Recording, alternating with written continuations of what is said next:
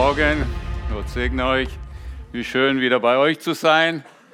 Und äh, ja, einfach diesen Morgen zusammen zu feiern, Jesus zu feiern vor allen Dingen, denn es geht am Ende um ihn. Und äh, das ist so wichtig.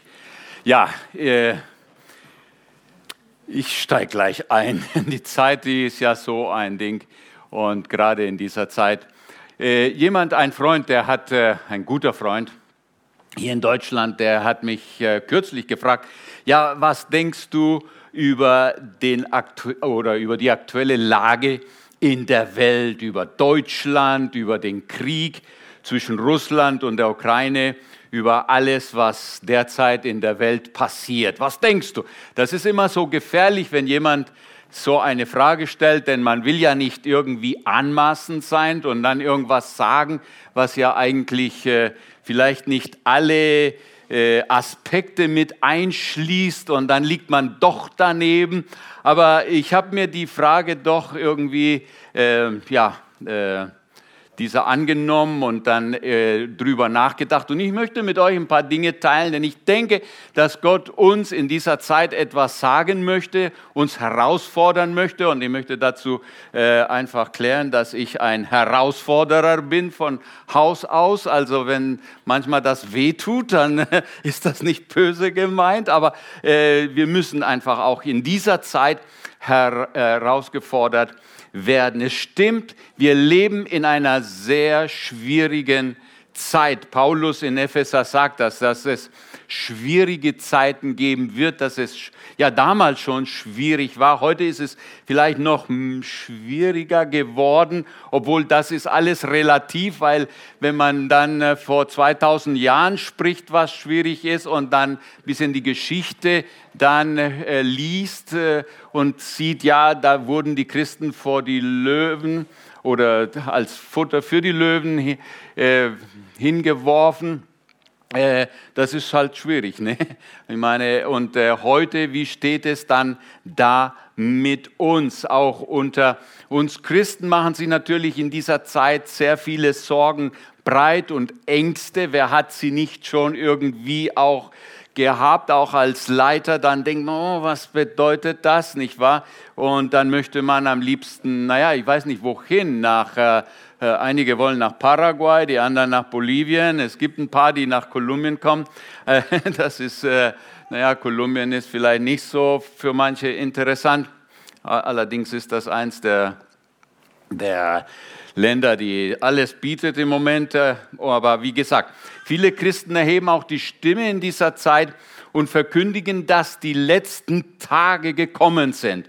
Naja, das ist wie wenn es eine Neuigkeit wäre, nicht wahr? Das steht schon in der Bibel, dass äh, wir in den letzten Tagen leben und sicherlich hat das Paulus schon gesagt und 2000 Jahre später sind wir wirklich näher dem Kommen Jesu als je zuvor, nicht wahr?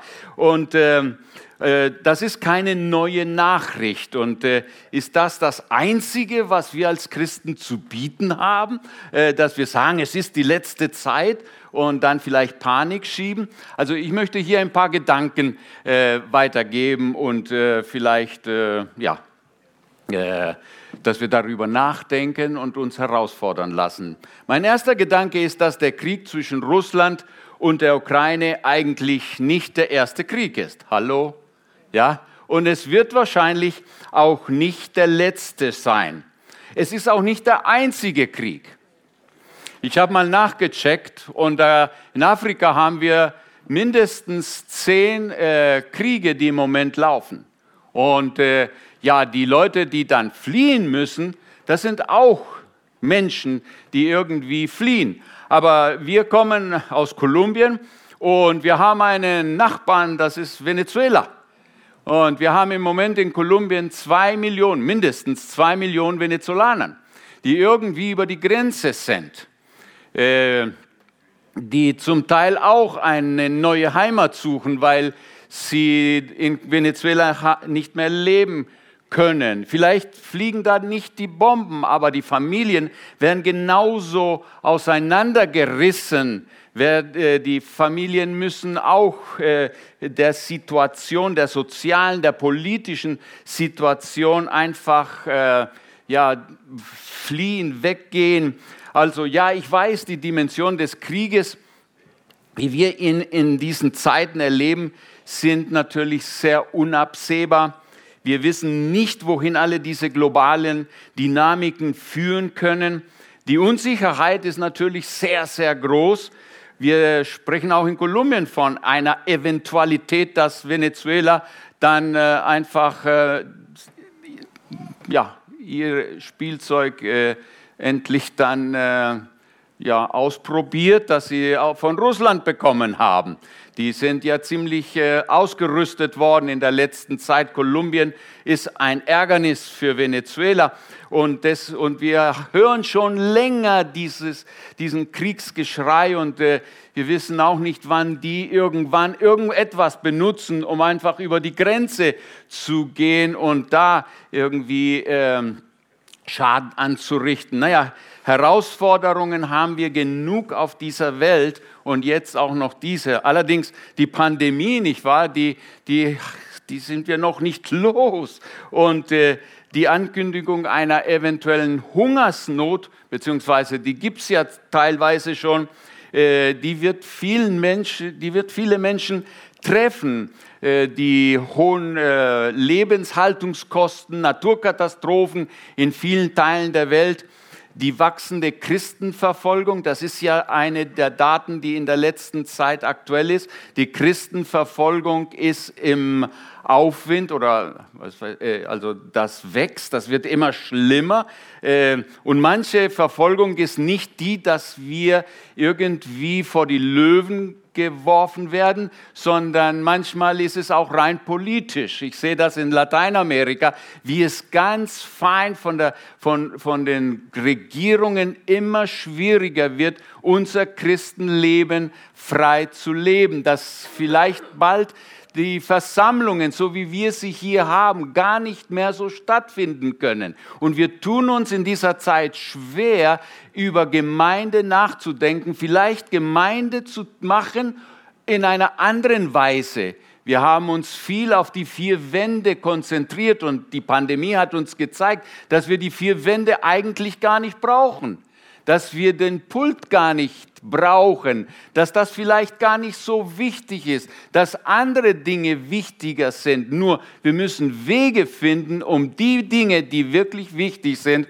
also auch auszuführen. Meine Eltern, die äh, sind äh, damals äh, ja, im Zweiten Weltkrieg äh, auch geflohen ja, und ließen alles zurück, was sie hatten und um nie wieder zurückzukehren und in ihr Haus.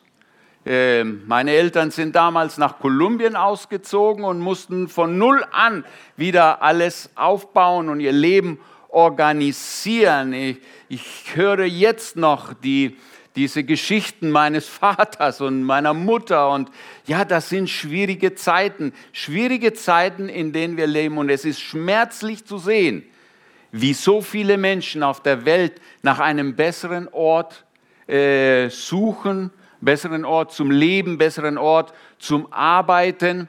Ja, wir wollen eigentlich mehr Ruhe, wir wollen Frieden haben. Es sind Menschen, zum Teil, die alles verlieren, Hab und Gut. Ich weiß, das ist nichts Neues, aber wir müssen uns das mal einfach vor Augen führen und immer wieder erinnern. Und es ist traurig zu sehen, wie der Wahnsinn einen, äh, einer weniger Leute das Leben so vieler Menschen so tiefgreifend beeinflusst. Das ist einfach brutal. Sich um Hilfe zu bemühen, ist das Mindeste, was wir tun können, um zu versuchen, den Kummer und Schmerz vieler irgendwie etwas zu lindern. Matthäus 25, 35 und 36 und äh, nebenbei gesagt, ich empfehle heute einfach Matthäus 24 zu lesen und auch 2. Petrus 3. Das sind äh, so die, die Bibelstellen, die heute einfach äh, bei, äh, ja, meine Grundlage sind für das, was ich heute hier sage. Denn als ich hungrig war, habt ihr mir zu essen gegeben. Als ich Durst hatte, bekam ich von euch etwas zu trinken. Ich war ein Fremder bei euch und ihr habt mich aufgenommen. Ich hatte nichts anzuziehen und ihr habt mir Kleidung gegeben. Ich war krank und ihr habt für mich gesorgt. Ich war im Gefängnis und ihr habt mich besucht. Solche Dinge haben wir nicht nur jetzt in Deutschland, wir haben sie auch in Kolumbien, Venezolaner, die rüberkommen, erlebt, wie sie dankbar sind, wenn sie Hilfe erfahren, wenn man ihnen einfach in ihrer Not äh, ja, etwas gibt, damit diese Not gelindert wird. Wir müssen zugeben, dass uns angesichts so vieler Tragödien, Schmerzen und Ungewissheit und angesichts unserer Begrenzungen manchmal eine Hilflosigkeit überfällt. Ich denke, an, ich denke zum Beispiel an eine Geschichte in Kolumbien. Kolumbien ist seit etwa, ja, mein ganzes Leben lang eigentlich immer im Krieg gewesen, Guerillakrieg. Die Terroristen, die, diese Guerilla, ne, die, die kommunistische Guerilla, die mal mehr, mal weniger das Land irgendwie in Unruhe versetzt hat. Und äh, ich denke noch an diese eine Pastorenkonferenz. Da waren zwei Zwillinge, also was heißt zwei Zwillinge? Ein, das waren Zwillinge. Zwei äh, Leute, die waren Pastoren. Und sie erzählten ihre Geschichte. Irgendwann, sie lebten auf dem Land, kam die Guerilla zu ihnen. Und äh, sie verlangt, sie haben erstmal den Vater getötet, dann die älteren Brüder, haben die Schwester und die Mutter vergewaltigt und dann ähm, der Mutter gesagt, jetzt geh und schlachte das Kalb und mach uns zu essen. Diese Zwillinge waren kleine Kinder, denen ist nichts passiert. Sie sind aufgewachsen, aber im Hintergrund diese Geschichte. Terror, Leid, Schmerz. Und hier waren sie. Und wenn man sowas anhört, nun, heute sind sie Pastoren, also das ist auch ein Wunder, nicht wahr? Man könnte sagen, dass sie vielleicht äh, bitter sind gegenüber Gott oder dass sie mit, äh, ja, mit den Menschen überhaupt nichts zu tun haben wollen. Aber wenn man solche Geschichten hört, dann möchte man irgendwie irgendjemand eine Lektion erteilen. Ich will nicht sagen wie, aber manchmal hat man so auch als Christ welche Gedanken, nicht wahr? Da sagt man, wie kann das sein? solche verrückten Geschichten, solche verrückten Leute. Äh, ja, da kommt manchmal Wut auf. Zu all dem und als ob das bereits erwähnte nicht schon genug wäre, müssen wir auch ein paar innere Konflikte in den Gemeinden einfach uns äh, bewusst machen. Auch die Gemeinde erlebt heute einen Krieg.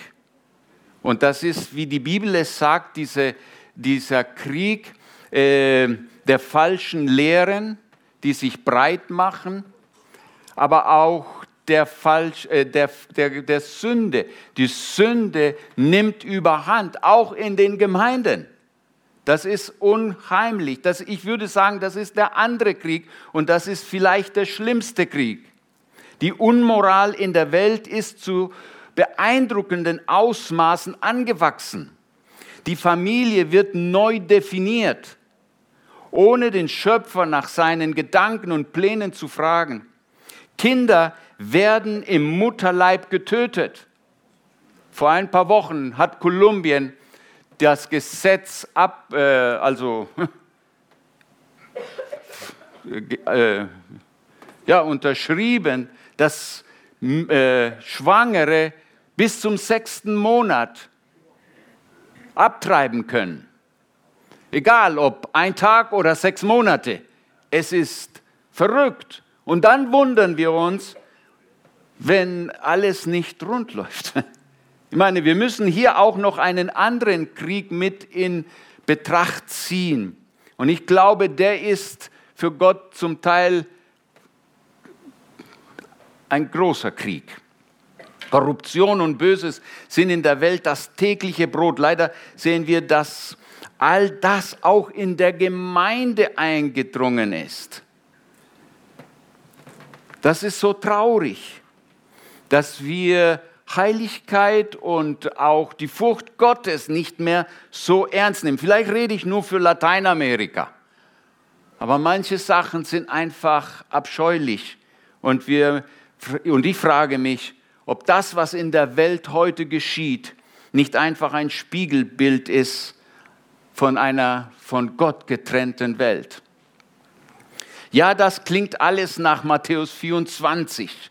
Jesus hatte es uns schon gesagt, vor seinem Kommen werden wir sehr schwierige Zeiten erleben. Jesus sagt uns jedoch auch, dass wir uns nicht von falschen Messias, Messias enttäuschen lassen sollen, die den Himmel auf Erden versprechen. Da gibt es ja heute so viele, nicht wahr? Also ja, bekenne nur und dann push weg und dann.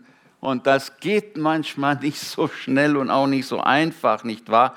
Und äh, natürlich auch Matthäus 24 sagt uns, und schiebt nicht Panik, geratet nicht in Panik. Oh, wie schwierig ist das, nicht wahr? Nicht in Panik zu geraten, wenn wir die Nachrichten sehen, hören und davon lesen, die uns zu allen Stunden bombardieren. Die Nachrichten, da macht man morgens irgendwie die, die, äh, die ja, den das Telefon und dann auf und dann ist die erste Nachricht, was weiß ich, wo was passiert ist. Und damit werden wir konstant irgendwie bombardiert. Den Frieden im Herzen zu wahren, wird schnell zu einer Herausforderung. Wenigstens bei mir. Wie kann ich meinen Frieden dann wahren? Ich, war, ich meine, das ist, äh, manchmal reichen da Worte nicht. Wir tun gut, das ist sicher den Vorschlag von Paulus, den Apostel, wahrzunehmen und ernst zu nehmen in Philippa 4, 4 bis 7, wo es heißt, freut euch zu jeder Zeit, dass ihr zum Herrn gehört. Und noch einmal will ich es sagen, freut euch. Warum freuen wir uns eigentlich in so einer Zeit? Weil wir zum Herrn gehören. Das ist einzige, der, der einzige Grund. Wir freuen uns, weil Jesus unser Herr ist und er hat das letzte Wort. Auch wenn wir sterben müssen. Weil das ist nicht das Letzte. Irgendwann sterben wir alle. Auf den einen oder anderen Weg. Aber weil wir Kinder Gottes sind, können wir uns freuen, weil wir wissen, das ist nicht unser letztes Kapitel. Und dann heißt es, alle Menschen sollen eure Güte und Freundlichkeit erfahren. Der Herr kommt bald. Macht euch keine Sorgen. Ihr dürft in jeder Lage zu Gott beten. Auch in dieser Lage dürfen wir zu Gott beten und ihm alles wirklich sagen. Auch die Ängste, die uns manchmal so äh, gefangen halten. Ja, wir können zu ihm kommen und ihm sagen, Herr, das macht mir Angst. Und gerade in dieser Verbindung mit Gott, dann können wir den Frieden Gottes erleben, der höher ist als alle Vernunft und der unsere Gedanken und Herzen bewahrt in Christus Jesus. Da gibt es kein Drumherum. Da, wir brauchen diese Nähe zu Gott, damit wir in dieser Zeit den Frieden Gottes erleben. Aber wie leicht ist es auch, in solchen Zeiten den Fokus zu verlieren und zu vergessen, wozu Gott uns als Gemeinde berufen hat. In Matthäus 24, 14 und gerade die Leute, die sagen, es ist letzte Zeit. Und dann reden sie, die Bibel sagt in Matthäus 24, dass es in den letzten Zeiten Kriege gibt, Hungersnöte, Pest und so weiter und so fort. Vergessen oft den Vers 14, 24, 14. Da heißt es, die rettende Botschaft von Gottes Reich wird auf der ganzen Welt verkündet werden. Damit alle Völker sie hören, dann erst wird das Ende kommen. Dann erst wird das Ende kommen. Die Gemeinde heute da, und egal wo sie ist, darf heute nicht vergessen, dass sie eine von Gott anvertraute Aufgabe hat. Die aktuelle Wahrheit ist, dass etwas über 45 Prozent der heutigen Weltbevölkerung keinen Zugang hat zum Evangelium. Im Jahr 2022 wo wir Internet haben, Facebook, WhatsApp, Signal und Telegram und was weiß ich was alles. 45 Prozent, das muss man sich mal einfach so, ja, wie viele Leute sind das? Wir haben bald 8 Milliarden auf dieser Welt. Das sind viele Menschen, die keinen Zugang haben zum Evangelium. Und Jesus hat gesagt, geht hin in alle Welt und macht sie zu Jüngern. Das dürfen wir nicht aus den Augen verlieren. Wir haben eine Aufgabe, nicht nur Essen zu geben, damit, weil ich weiß, wir haben diese Venezolaner, die, von, äh, die über die Grenze kommen, manchmal äh, sehr schwierige Situationen erleben, bis sie endlich auf kolumbianischer Seite sind. Sie kommen hungrig, ohne Schuhe. Foursquare hat äh, sich äh, zur Aufgabe, Aufgabe gemacht, Schuhe herzustellen oder herstellen zu lassen und den Venezolanern auf kolumbianischer Seite Schuhe zu geben, denn die sind schon viele Kilometer gelaufen und werden noch viele andere Kilometer, tausende von Kilometern auf der kolumbianischen Straßen, sieht man Venezolaner mit, dem, mit ihrem Hab und Gut. Die Straßen laufen, Kilometer, oft runter bis nach Ecuador und Peru, tausende von Kilometern. Wir versuchen ihnen halt eben Schuhe zu geben. Aber Schuhe ist nicht genug. Sie brauchen das Evangelium, die Hoffnung, die ewige Hoffnung. Und es ist so schön, unser Pastor in Maicao, da oben im Norden Kolumbiens, der sehr tätig ist, indem er den Venezolanern hilft, ihnen Schuhe gibt und sie ihnen sogar manchmal anzieht.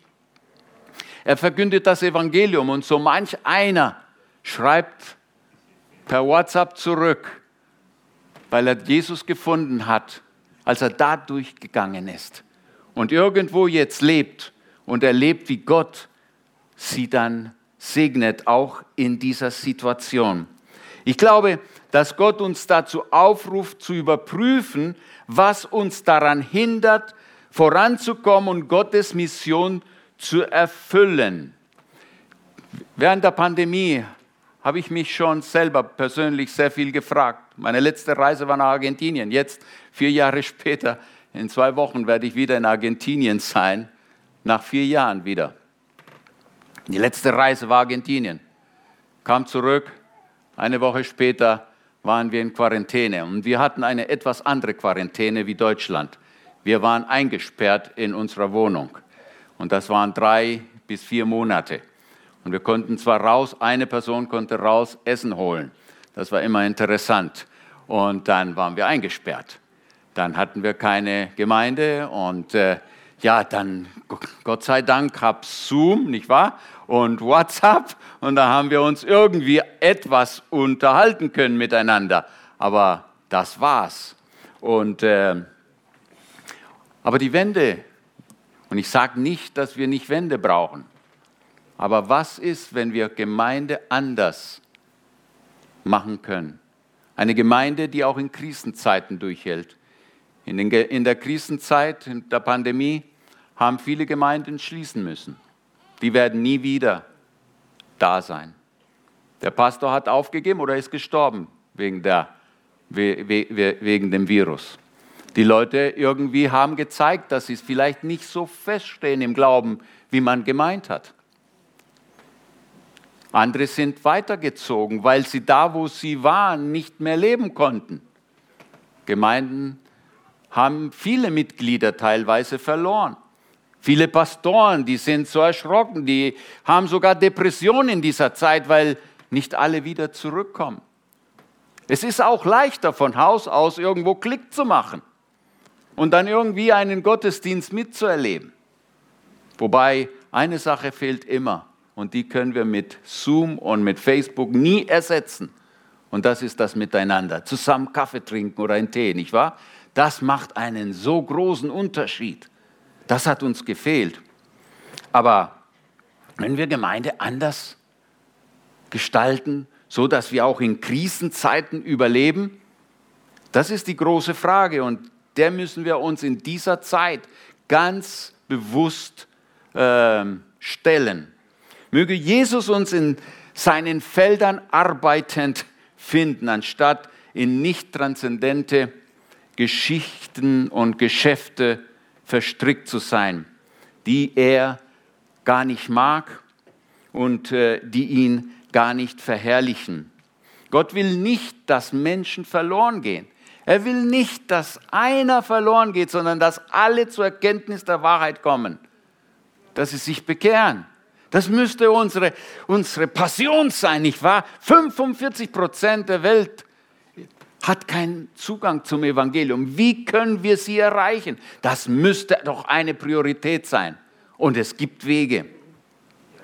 2. Petrus 3, Vers 9, da heißt es, aber er hat Geduld mit euch und will nicht, dass auch nur einer von euch verloren geht. Jeder soll Gelegenheit haben, zu Gott umzukehren. Auch diejenigen, die uns heute Feind sind, die will Jesus erreichen. Für die ist Jesus auch gestorben.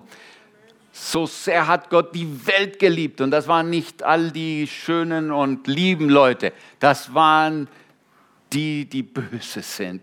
Und wir inklusiv. Deswegen fragen wir uns doch, ist unser Herz im Einklang mit Jesus, mit seinem Herzen?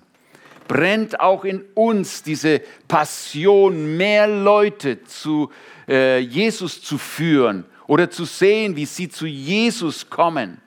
Lasst uns beten, dass in dieser Zeit Arbeiter in die Ernte gesandt werden. In den letzten Jahren haben wir, und da das sind wir noch weit weg in Lateinamerika, das immer wieder motiviert. Lateinamerika hat Missionare bekommen über Jahrzehnte. Das ist die Zeit, dass Lateinamerika Arbeiter in die, in die Ernte schickt. Es ist Zeit, dass sie ein, ihre Koffer packen und dann woanders hingehen, um das Evangelium zu verkündigen. Und ich sage bei einen Kolumbianern, kolumbianischen Freunden, weil wir immer so einen weißen Pulver exportiert haben und immer noch exportieren nicht wahr? Der Tod bringt. Ich sage, es ist Zeit, dass wir Leben exportieren. Als Christen dorthin gehen, wo keiner die Botschaft gepredigt hat. Und dass wir sie predigen, damit auch der Letzte es hört. Und Matthäus 24, 14 endlich auch wahr wird, dass die ganze Welt das Evangelium hört. Und dann wird das Ende kommen. Halleluja. Welch eine Gefahr, wenn wir uns nicht auch um unser Herz kümmern. Denn in Matthäus 24 steht auch noch diese Geschichte von Noah. Äh, und da heißt es, dass die Menschen in der Zeit lebten und webten, wie sie wollten. Es ging nur um sie. Und irgendwann kam es, die Sintflut. Und dann waren sie überrascht. Unsere Lebensweise, auf die müssen wir natürlich sehr achten. Wie lebe ich mein Leben in dieser Zeit?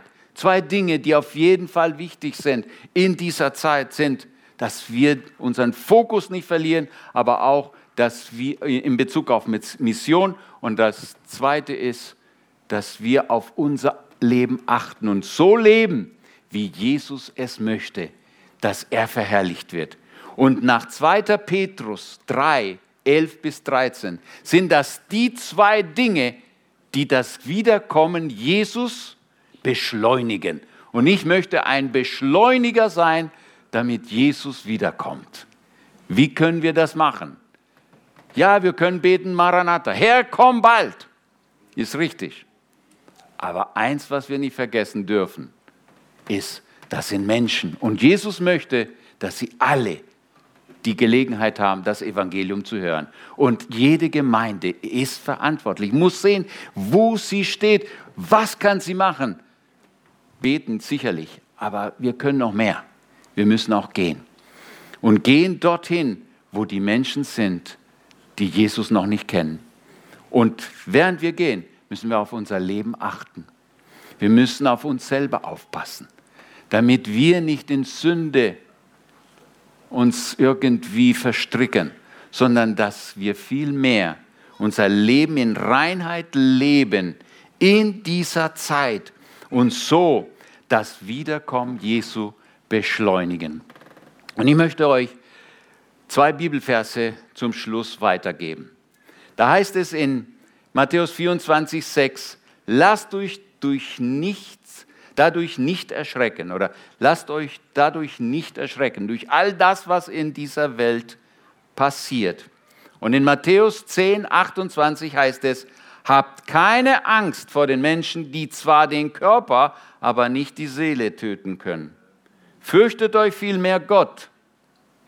Fürchtet vielmehr Gott, der beide, Leib und Seele, dem ewigen Verderben in der Hölle ausliefern kann. Manchmal frage ich mich, wie konnte Paulus manchmal sagen, ich möchte lieber von hier weg. Ich möchte lieber sterben und bei Jesus sein. Aber weil hier noch Arbeit zu tun ist, möchte ich noch ein Weilchen bleiben. Weil ihr mich noch braucht, will ich noch ein bisschen bleiben. Und da sagte, manchmal frage ich mich, was hat Paulus gesehen, dass er sagen konnte, ich will lieber sterben als leben? Also er wollte sich nicht das Leben nehmen, aber es ist wirklich so. Manchmal haben wir so viel Angst, das Leben hier zu verlieren. Und das Beste liegt doch noch vor uns. Viele unserer Pastoren, Freunde, habe jedes Mal und oft geweint über meinen Computer, als in der Pandemie fast jede Woche irgendwelche Nachrichten kamen von so und so ist gestorben an, der, an dem Virus, so und so ist gestorben, alle zum Teil jünger als ich. Das war hart, aber ich weiß eins, die wollen heute nicht wieder zurück. Die wollen nicht wieder zurück. Die sind da, wo sie hinwollen, wollten. Und da wollen wir auch noch hin. Wir sollten uns nicht fürchten vor dem, was uns hier passieren könnte. Vielmehr Gott fürchten und ihm treu sein bis ans Ende, indem wir das Evangelium verkündigen, richtig, bewusst das tun, aber auch unser Leben dann bewahren in Reinheit, in der Furcht Gottes, damit er die Ehre bekommt. Und so werden wir sein Kommen beschleunigen. Halleluja. Vater im Himmel, danke von ganzem Herzen für deine Liebe. Du hast uns gerettet. Wir sind deine Kinder und deswegen dürfen wir uns freuen, auch inmitten der Dunkelheit, inmitten all des, was wir erleben, was um uns geschieht. Herr Jesus, danke, dass du die Kontrolle hast über alles. Hilf uns in dieser Zeit, in der wir leben, als Gemeinde, uns nicht von dem abbringen zu lassen, worauf es wirklich ankommt, nämlich und wozu du uns gerufen hast, nämlich dein Evangelium zu verkündigen. Ja, wir können alle teilhaben, damit ja der Letzte hört, dass du der Herr, der lebendige Gott, ein Retter bist. Und hilf uns, Vater, dass wir so leben, dass wir dir gefallen, dass unser Leben in Heiligkeit dich ehrt. Amen.